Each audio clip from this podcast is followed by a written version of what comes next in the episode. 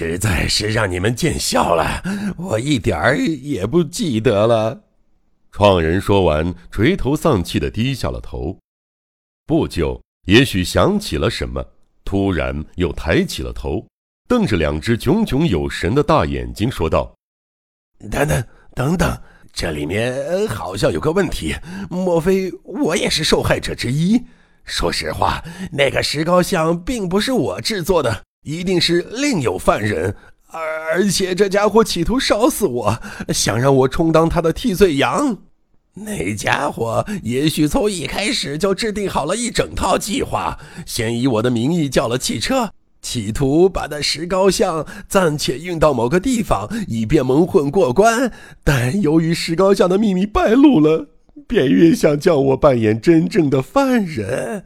混账东西，竟利用我醉得不省人事的时候捆住了我的手脚，然后放火烧着了雕刻师。对对，一定是这样。如果我真的被烧死了，那就死无对证了。这样一来，警察肯定会认为我就是凶手，事件也就会因此得到解决。那家伙便可以永远逍遥法外了。他妈的，想得倒美！怎么样？怎么样？难道你们不这样认为吗？除此之外，还有什么更好的推断吗？但但那家伙怎么没有想到，有一个刑警被关在呃装甲柜里？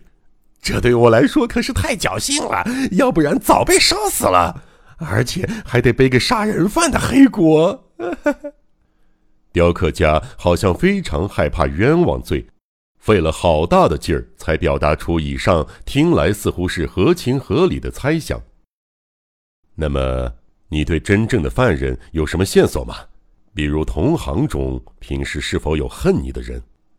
司法主任用温和的语气询问。哎，不不不，哎，这种线索我一点也没有。不过我刚才已经说过了，除了猜想，别无其他办法。我认为事情可能就像我说的那样。两位警官对视着，点了点头。看来可能是冤枉了此人。如果他是在做戏，那未免也太像了。不过，在找到那个失踪的司机，并使其与创人对峙之前，还不能稀里糊涂的把他放了。总之，只好等明早和署长商量过后，再采取下一步的措施。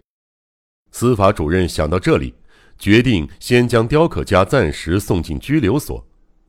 审讯结束后，司法主任说通了创人，让他先在拘留所休息一下。此时已是凌晨五点，新的一天就要开始。疲惫的司法主任和原田决定不回家了，他们留在警署内与值班的警官一面喝茶一面闲聊。清晨，该署来了一位不速之客，时间刚过六点。署长以及所有的人都还没来上班，一位与威风凛凛的警察极不相称的婀娜女性惊慌失措地闯了进来。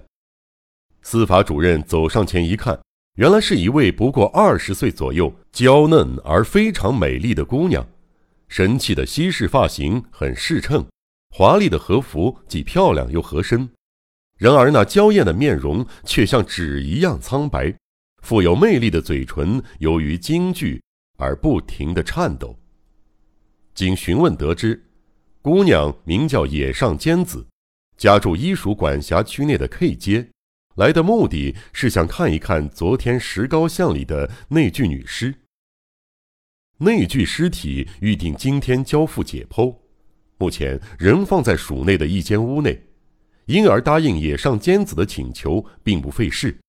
但又不能无缘无故的给一个毫无关系的局外人看，于是司法主任首先请来客说明一下想看尸体的理由。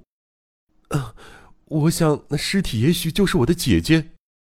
姑娘出人意料的话让司法主任大吃一惊，不由得改变了一下坐姿。哦，是你的姐姐？你为什么认为那是你的姐姐呢？你姐姐叫什么？年龄有多大？姐姐叫野上公子，今年二十二岁，大概在六天以前，莫名其妙的离家出走后，至今未归，真让人为她担心啊！看了今天早晨的报纸，我总觉得那个事件的尸体也许就是姐姐，不由得再也坐不住了。嗯，是吗？既然是六天前就离家出走了，那为什么不早报告呢？在这次事件中，为了找出与被害人有关的人，我调查了所有离家出走的人，好像没接到什么有关野上出走的申报啊。司法主任十分谨慎。唉，那是因为还不能肯定就是出走了。为什么？嗯，因为姐姐离家后曾寄回一封信，不过那信无论是从内容还是从笔迹来看，都不像姐姐的。但在看到今天早晨的报纸之前，也没深加猜疑。可读了那段报道以后，我觉得那个人好像就是姐姐。况且姐姐在出走前有许多不正常的地方。所谓不正常的地方是指什么？在姐姐出走的前一天，曾收到过一个奇怪的小包裹，包裹上除了收件人的姓名外，什么都没写。姐姐漫不经心的打开一看，里面包裹着一个滑稽的布袋木偶，嗯，就是套在手指上可以使头和手活动的那种布袋木偶。这玩意儿货摊上有卖的。原来我还以为是哪个朋友的恶作剧呢，但很奇怪，姐姐只看了一眼就脸色煞白。说真的，有生以来我第一次看到姐姐的脸色白的那么吓人。嗯，是奇怪，你没问一下原因吗？司法主任不知不觉被姑娘离奇的话吸引住了，渐渐变成了一个热心的听众。哎，问了，不过姐姐什么也不说。只是在当天晚上，我们两人病床休息的时候，姐姐却突然向我说了些叫人不愿听的话。她问我：“坚子，如果姐姐死了的话，你怎么办？”后来到了深夜的时候，我看见她蒙着被子，抽抽搭搭的哭着。第二天早上，姐姐连招呼也没打就离开了家，到今天还没回来。那么，从去处寄回的信上没写她的地址吗？是的，没写地址，但信上说他住在朋友那里，请不必为他担心，过几天就回来。可，可从字迹上看，又不像是姐姐写的。你去朋友那儿打听了吗？嗯，去了，打听过，但都说不知道。不过姐姐的朋友，我只认识两三个，也许还有我不认识的。还还有，昨天早晨又发生了一件可怕的事，太可怕了。即使不发生昨天的石膏像事件，我也想请求警察的帮助。这个是昨天早晨用小包裹寄来的，而且这次是给我寄的。野上尖子边说边打开手里拿着的包袱皮，从里面取出一个身穿水珠图案红和服的土制布袋木偶。司法主任接过此物看了看，并无什么奇怪之处。是在摊贩上常见的那种滑稽布袋木偶，头戴红白条纹相间的尖顶帽，雪白糊粉脸的两颊和下巴分别涂着一团红油彩，大鼻子朝天，眼睛眯成了一条缝，张着血盆似的大口，呲牙咧嘴的笑着。司法主任手拿木偶仔细端详，看着看着，不由得心里直发毛。难道可怕的杀人事件？和这个天真烂漫的布袋木偶真的有什么关系吗？